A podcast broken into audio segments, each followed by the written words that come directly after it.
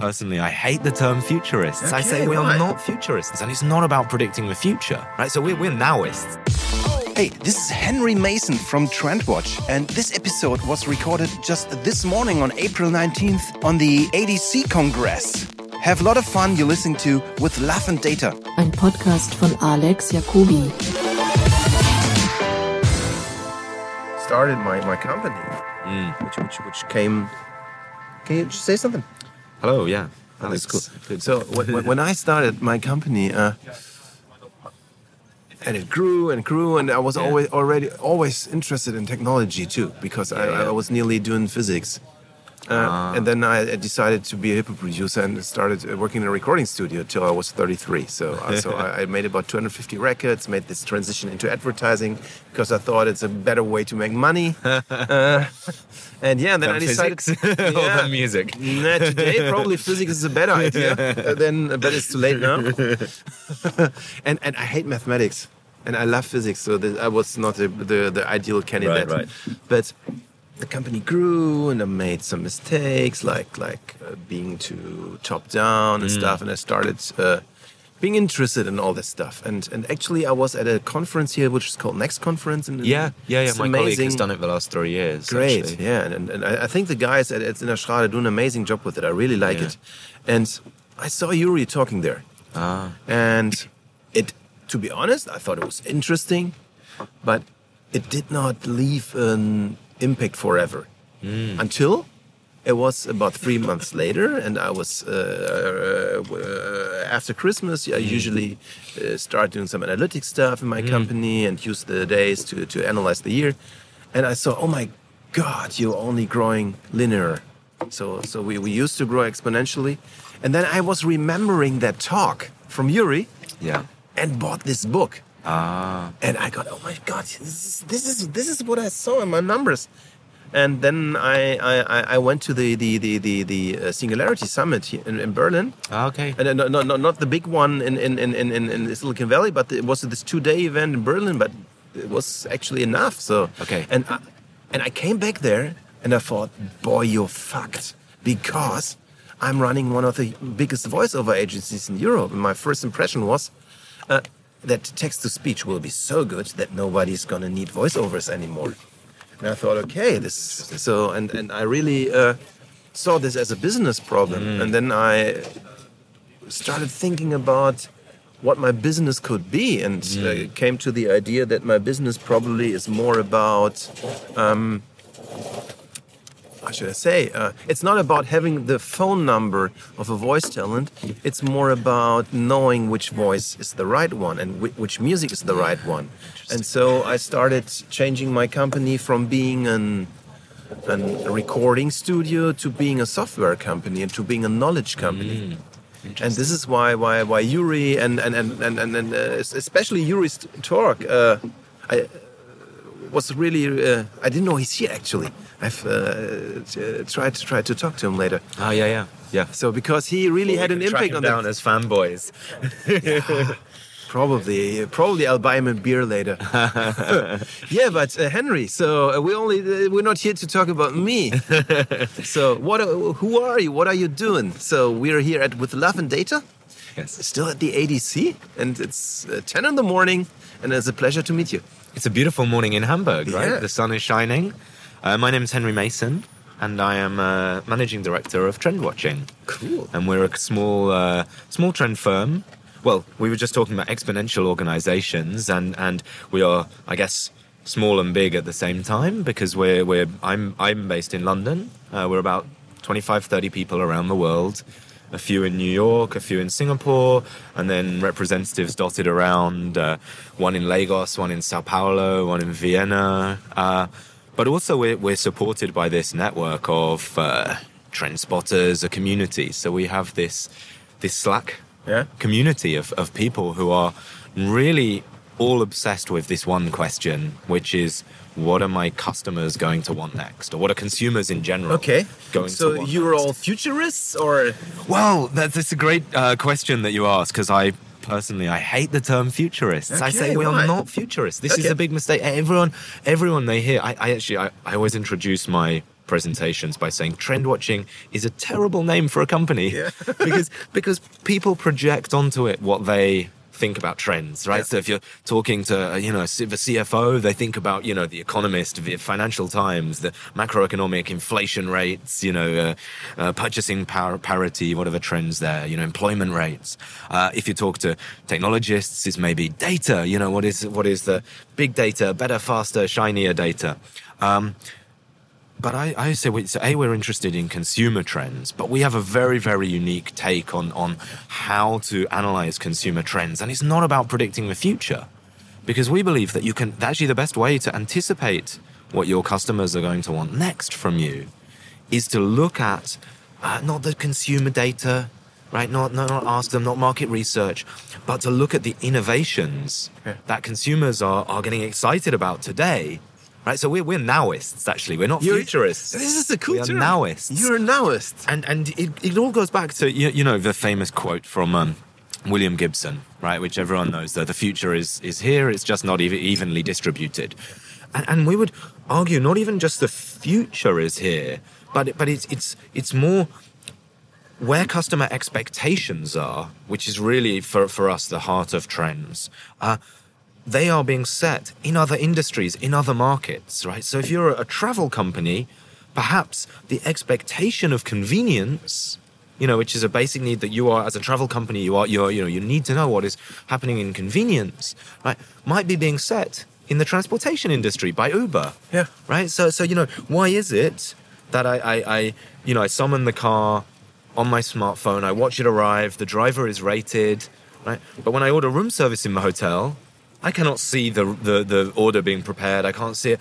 So, so we believe, as I say, we, we, we are really interested in looking at the now, looking at things that are happening today, and really asking one big question relentlessly, which is what does this innovation in another industry, in another market, what does that mean for your customer expectations In your market. in your market, in your industry, in the months and years ahead? And that is why like people get obsessed with trying to predict the future. And we always say, like, stop trying to predict the future. Look at what it look at what is already happening and think about which which bits can you you borrow, right? Yeah. Or steal. Great artists steal. Yeah, right? We, sure. we know this. Uh, so this is really what, what, what we think the secret to trends is. Uh, and as I say, it, it- this is why I was uh, really delighted to speak to you because, and, and the irony, if you like, of of coming on a podcast with data in the Yeah. title is actually we think the secret to, to the future is is not necessarily data. It, it's uh, or not data as most people think about it. Yeah, and actually, I don't think of data like people think of data. I mean, uh, data is a tool. So, so I, for for example, how I think of data is actually it- it's so interesting what you say with this nowist. This really does not get out of my head. Being a nowist is so cool. Um, so, uh, be, because we're doing a nowish thing, what what we do is that we ask consumers how they feel about music and we learn how they feel about music and we actually do not predict the future but we use this data to predict their now reaction to a track they didn't hear before Yes. or they or, or we use data to assess the the, the, the, the the psychological reception of a voice to make a mm-hmm. good recommendation what to use in a commercial Yes. and and we use this data to augment a creative decision and not to be data itself. I mean, data itself is just a row with ones and zeros nobody freaking cares about. But I think what, what you've touched on there is is a conversation that we have so often with our, our clients, and and you know how how I talk about it with them is is the role of data. The moment that you use data, I think has fundamentally changed in the last uh, you know five to ten years, right? And and and I think this is this really gets to the heart of this, as you say, this marriage between creativity and, and data. And the way we used to talk about it is, you know, it- when you were making a decision about a, a building a factory, maybe right, these were big, you know, uh, expensive decisions. You had to live with them for twenty years. Yeah. You know, data used to be used in advance of making the decision, right, to de-risk Yeah. that decision, right? You wanted to gather as much data as you could to, to make sure, really, what, why were you why were you collecting this data? To try and understand were you making the right decision, right? And now we live in a world where, where many, uh, much of production is digital, right? So it's lower cost Yeah. often.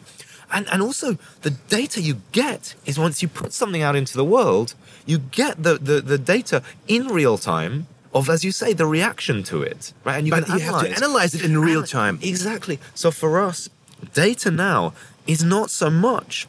Of course, yeah, yes, you, you know, you can use data to suggest, uh, uh, you know, creative decisions, but also the, the really disruptive decisions will be brave decisions, right? Yeah. We'll be we'll be looking, as we say, at something and saying, let's just do this, let's make an adaptation, but then use the data to optimize and validate.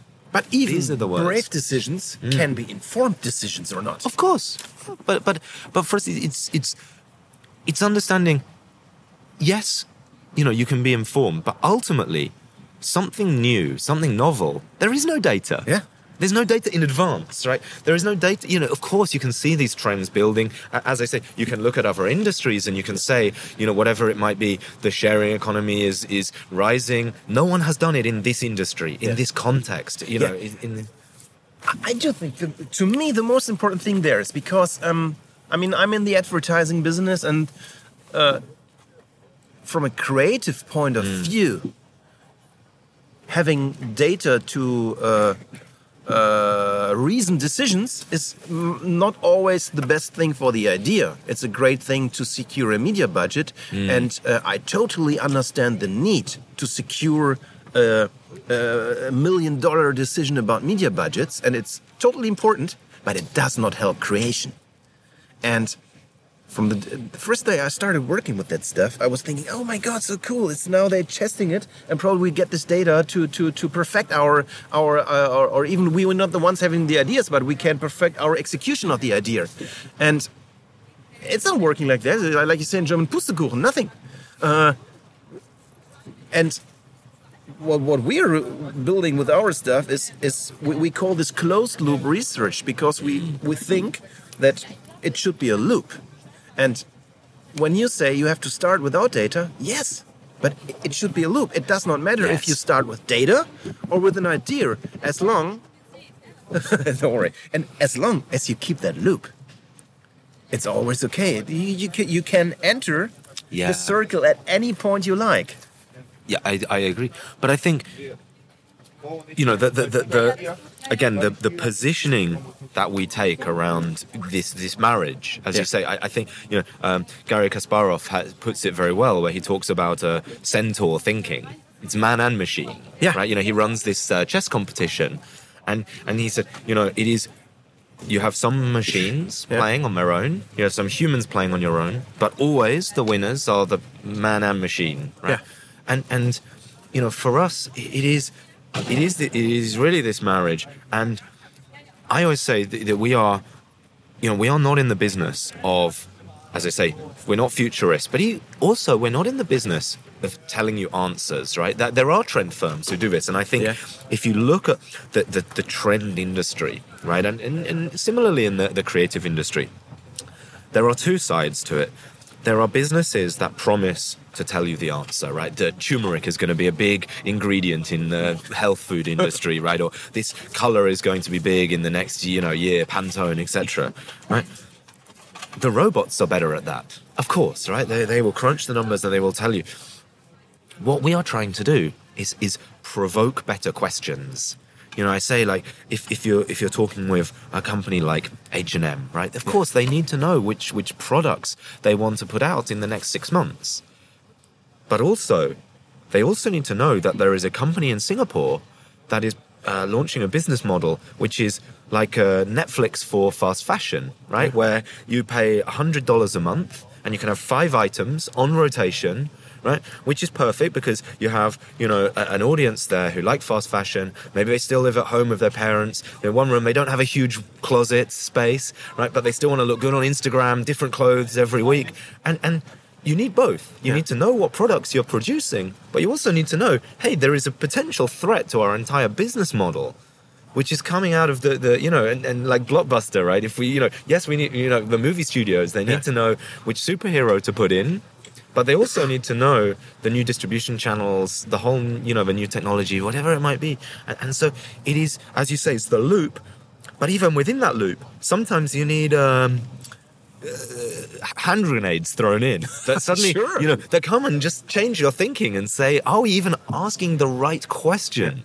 You know, and that, that's what we but, try but, but to this brings one totally important point. You already said that, and uh, people sometimes do expect that technology, especially if you start with with machine learning or, or, or data science, can do anything, and they start with this almighty thing. And I, I myself made this stupid mistake of describing our technology as the the, the unbelievable magical superpowers to uh, uh, perfect your production, which was a pretty stupid idea because they all said, "Hey man, uh, nobody wants uh, or you think your stupid algorithm can do my job?" And I thought, Yes, probably, but it, it's not like that. It's more about the more I, I dig into this whole thing, the more I understand that it's always about what you said. It's man and machine, and it's machines helping humans.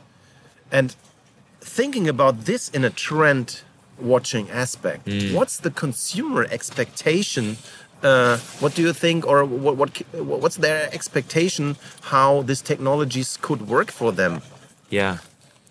Yeah, so it's a great question. And and so our model of trends, just to zoom out a little bit, our model of trends always says, yes, there's there's constant change, Yeah. but if you like, uh, anchoring that change is, is basic human needs and wants, Yeah. right? And and uh, you know, so this we, we we are always looking at okay, what is the latest innovation in you know convenience, in technology, whatever it might be, right? In in customer service, but anchored to these basic needs of entertainment, status, connection, right? And and and so we, we did a report last year, and we we asked, uh, you know, we were asking ourselves and speaking with a lot of, of uh, people, what is the future of customer experience? Yeah. Right? I mean, it's a customer experience. Everyone is talking about it, right? But we don't we don't approach this in a way like most design thinking people would ask, you know, or most customer experience researchers would ask. But when we stripped it all back, in our opinion, what is happening in the consumer arena, and it's actually bigger than just customer experience, Yeah. is there is a, a bifurcation, right? There is the, the fundamental question, in our opinion, that most businesses need to ask is at every moment, and it's not universal across your whole business, but at each moment in the customer journey, every touch point, are you saving attention or are you seizing it, right? And in our opinion, customers, what they want is they want they want most of their lives automated, seamless, invisible. They want you out the way, right? For the for the moments that matter to them, and then they want to devote all of their attention, all of their engagement into those those those high touch, high energy, you, know, high love. You know, the, the classic thing which advertisers always talk. You know, no one cares about having a conversation with your brand of toothpaste, right? Yeah. You know, we, we, we get so obsessed with our brand. But they people do. But, but well, some people, and, and I think if you look industry after industry, sector after sector, you see this fragmentation taking place, right? And I love it. You, you get like music, you know, a high engagement category, but you have, on the one hand, you have Spotify, seamless, kind of algorithmic, uh, you know, uh, convenient, you know, don't really think about it. At the same time, you know, whatever, 150 million subscribers now worldwide, same time, vinyl sales. Yeah. In market after market, highest ever, right? And and the, the, the thing is, right, it can be it can be the same consumer, right? It's not like you are either vinyl or Spotify, right? On your commute to work, you want Spotify, right? 90% of the time, you want convenience. But when you have friends around on Friday night, you have a you know after it's dinner party, it's inconvenient, it's it's a hassle, it's expensive, but you want to show them the vinyl, Yeah. right? Same with coffee. You have like Nespresso, billion you know billion dollar company. Most sometimes you just want to put in the coffee capsule, press the button, get your coffee. Maybe you do that at 9 a.m. Yeah. At 11:30, you want to walk out of the office, go to the co- ca- cafe on the corner, spend 15 minutes talking to your tattooed, bearded barista about where your your Costa Rican coffee bean. You know, like it, it is it is that fragmentation, right? And and I think if, if there is one question we would say, to, you know, talking about like as you say, uh, what, what what do consumers think about some of this this innovation? I think this is one of the biggest uh, bifurcations in the consumer arena, and and you know, again, business after business, it's not universal. You may do both. Netflix, they make everything about convenience so that you can binge watch, right? you know, yeah, yeah. They, auto renew, they, they recommend, they queue it up, right?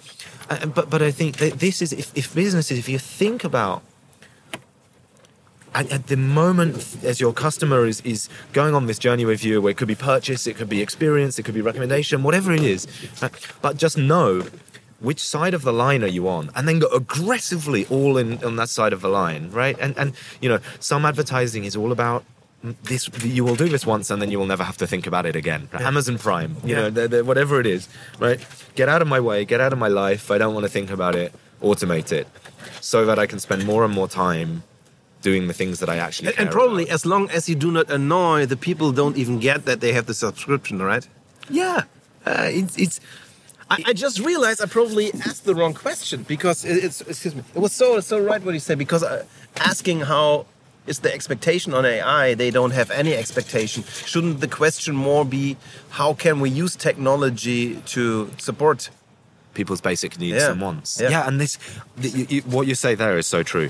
I have said it in so many presentations where they say, let's look at trends, and they look at AI, Internet of Things, you know, uh, or, and, I said these are not trends; they're technologies, right? Yeah. You know, as a business, start by asking why do our customers even care we exist? What jobs do we do? And I think if you look, uh, you know, Jeff Bezos just published his uh, shareholder letter uh, this morning to or last night in the US, and and Amazon are, you know, I think one of the reasons why they are such a successful business is because they totally understand every single person in their organization, every single customer in the, in, you know, understands that Amazon is there basically to make your life easier and reduce the cost of the things that you're spending on. They are not there really for entertainment. You know, they, they, they have a single-minded obsession with cost and convenience and, and choice, right? That is ev- everything. And I think, you know, it is so many businesses focus on the change more than they focus on what does not change. You Okay. know, what, what job, what job do you do you do for your customers, right? And, and we, we ask ourselves the same question, right? As a trend firm, we are not many times we are not really selling the trends, right? If if we are we are selling convenient, we're selling time saving, Yeah. right? You know, you could do this research yourself, but we've done it for you. Sometimes we're selling ass covering, right? You know, you, you, you, wanna you wanna like go into the you know, but but I, I am a huge fan of the the jobs to be done framework, right? It's uh, Clayton Christensen, the guy who uh, um, coined the disruptive innovation and terminology, and and he said, how do you subs- subs- how do you survive being disrupted? Yeah. And he said it's to have a good understanding of what jobs your customers are really hiring you to do. And it is never actually the jobs that you think it is, or, or superficially. You know, the famous, you know, you're not hiring the drill, you're, holding, you're hiring the drill to give you the hole in the wall. So you hang the picture, right? So you're in the in the yeah uh, yeah. But even deeper than this, you know, what are you hiring? Uh, I think this was behind the, the reinvention of Lego, was when they realized that, you know, they were not uh, really in the business of, uh, you know, toys or, they, or entertainment. They were in the business of uh, helping people develop, uh, to build something. Yeah. You know, to, to create, it was the work that went into it. The easier they made it and the more they dumbed it down, uh, the, the worse they were doing because actually the, the, the value that Lego brought to people was this is not easy. I have built this myself, right? And and it's, I think it's But a really they big changed question. a bit. I mean, uh, I, I'm- I'm, I'm really fascinated by Lego when you, when you see all this Lego Star Wars thing, where they re, they they were they are building such a strong fan base with kids. I Mm. mean, my kids are six and nine, and they ha they have all these uh, what is it called? Uh, Lego Ninjago. You know that? Okay, no. This is crazy. This is like uh, uh, martial arts, Star Wars like thing. But the uh, the cartoon Okay. is done with Lego figures, Okay. and it's it's a Netflix series. It's freaking good music. It's it's actually such a good plot that my wife and me used to watch it with them Yeah. because it's like we need to get we need to know what what the next one is, and and they do all this with Lego figures, and then the kids go to the store and buy this Lego thing, and and and so they they they they are opening a whole universe of stories which probably inspires kids to build their their own uh, martial arts thing despite was it what it was when I was young, where you probably I, I- mean they already did that there too. So we had the moon base and Yeah, the Lego yeah. space and the Lego knights, but but today so they use media and everything to Yeah. to to to to, to uh, build an idea of what to do with their But you said that the, the expectations around interactivity are so much higher because you know you, you have uh, you know for for younger generations like why can you not change the world in which you live in Yeah, because online and this is again something that we look at again and again the expectations that are set in the online world whether it's through video games whether it's you know digital is is is uh, upgradable. It is, uh, you know, personalized. You can personalize it. It's, it's everything.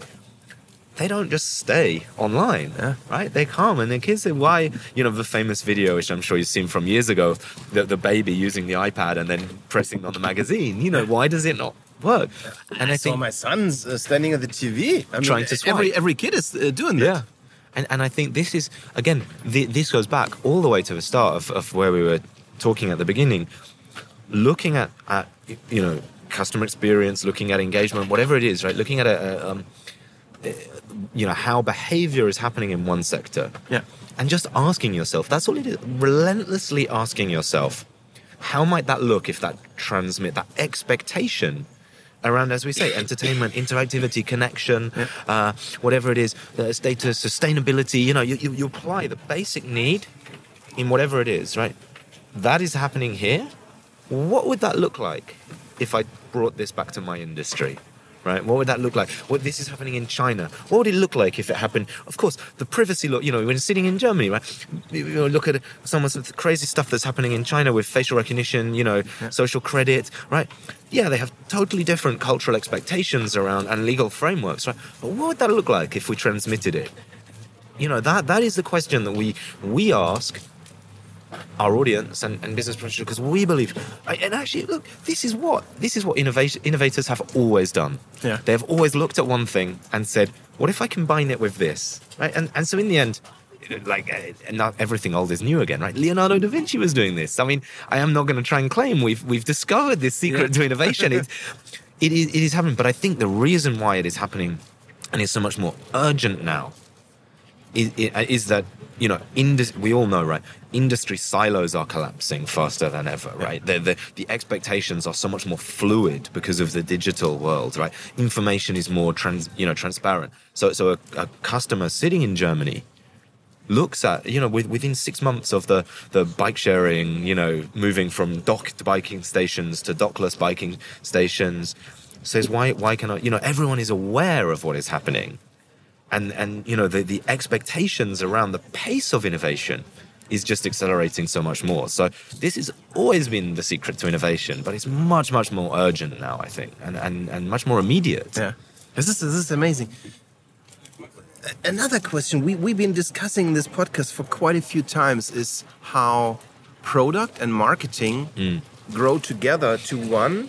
Where I mean, uh, last year we heard here. Uh, uh, the, the, the keynote from uh, Javier Sanchez Lamelas, and he said marketing has to be so good that it becomes an asset and not a cost factor, Yeah. and that that that, that people and uh, really start wanting the marketing aspect of, of a product. And this is what I thought when we were talking about Lego. So Yeah. this series is so good that people just watch it. And sure, it's it's promo, but is it only promo? Yeah. And so what's what, what are the trends you're seeing? Are consumers expecting that in your uh, point of view? Well, hundred percent, and I think it's happening. You know, you look at all of the all of the factors underpinning this. Yeah. Right. Number one, I mean the the the. The, the choice right that we have as consumers in in where, how we spend our time the total abundance of, of content of media right so so you know you, you can you physically can skip commercials we all know this right i mean Yeah. you know so so it has to be the only way to cut through but also i think that the the fundamental shift right? And I think Fjord capture this very well, the, the service design company. You know, they talk about the move to living services, right? And this is something that started. It was first identified with the, the sharing economy, but again, it, it's it's bleeding into the, the the the world we live in, right? When you buy a Tesla, you wake up and and it it has new features that were downloaded to Yeah. it. As I say, this is this is the shift from online expectations happening But- in the offline world. So when when you when you move to this world where where a product is a service, then then also the service is the marketing because it's it's there is no longer a, a you know marketing used to be you interrupt someone you try and get them to buy your product Yeah. on day one and then basically you never know anything about you know they- what do they use it do they not whatever and the transaction is done and then maybe maybe you try and get them to buy but but now you know even as you as we were talking about earlier even your toothpaste becomes an automated subscription right Yeah, so and, and do, do you know this this Alexa service they they built? I think Oral B or, or, or whatever they call. They made an an Alexa app for kids, which keeps them Wow. brushing their tooth as long as they want. And I, I, I actually couldn't download it because I had my Alexa in German. Okay. But it's something like it, it, it tells a story every day and engages kids ah okay. to brush, and it's so useful. Yeah And But is it marketing? Is it a product? Is it a service? It's yeah, everything, right? It's, it's at least it's daily brand engagement, but with being useful. yeah. This is so It's- cool. It's, it's amazing, right? It's it's. Uh, but this goes back, I think, to the the question of uh, saving and seizing. You know, there are some times where you just want, you know, you, you don't want to think about buying the Yeah. toothpaste, but you want to think about how do I brush my teeth better, right? Or, or you, you as a parent, you want your kids to, Yeah. so you want them to, you want to grab their attention, and and so the same brand, they have to they have to navigate both, right? You have to be present in the channels in the whatever you know but in, and so in that sense the world is getting you know harder and harder more and more complex but at the same time you know i- uh, we would say how do you how do you navigate this change how do you navigate all of these platforms and and i think the only way to do it really is to have you know a a, a real understanding as we, as we said of the fundamental basic human needs and wants that you are serving right Yeah. and as a toothpaste brand you are there you know to help improve health, you know, to do that. So, so any anything that is your north star, right? Because other you get people, you know, do we go on Snapchat? Eh, this is a common question, right? Should which platform should we be on? And it, it doesn't matter, right? Well, why should you be on there? This is the question, right? What do you, you know, uh, are you are you helping deliver on the fundamental needs and wants of your customers? And if you if you, if you can answer yes relentlessly to that question, Yeah. then suddenly the the the the overwhelm starts to become a little bit more navigable. Cool. I think. So usually, I ask my guests what their prediction is, how we, where we are gonna be in the next five years. but as I now learned that you're a nowist, I'm gonna ask you what's the one trend we as advertising people have to watch today. Oh, as advertising people, that's uh, okay. So, I mean, I, again, it's, it's an almost impossible question because you know there are there are so many trends. Right, we're watching a hundred plus trends, but I will just I, I will I, I will say I will share a trend that I I think is provocative, and I actually don't know if it's going to continue. Right, but I think that's why it's interesting. Okay. So one of the trends which I'm going to present later. Which is we are constantly asking where next, right? Where where are customer expectations headed, right? one of the things we are very interested in at the moment is are we on the shift from virtual assistants moving from virtual assistants to virtual companions right? And uh, will customer expectations around you know chat everyone talks about chatbots right? It's so Yeah. boring right? Everyone has a customer service chatbot you know most of them are shit right? They don't work.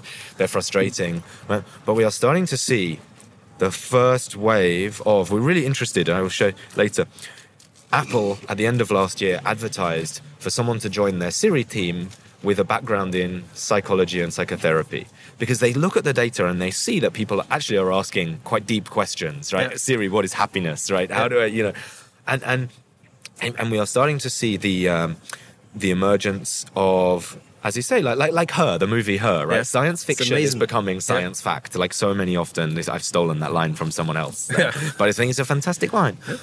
And, and and so one question I would ask you and people in marketing, and with it with a caveat, right? Yeah.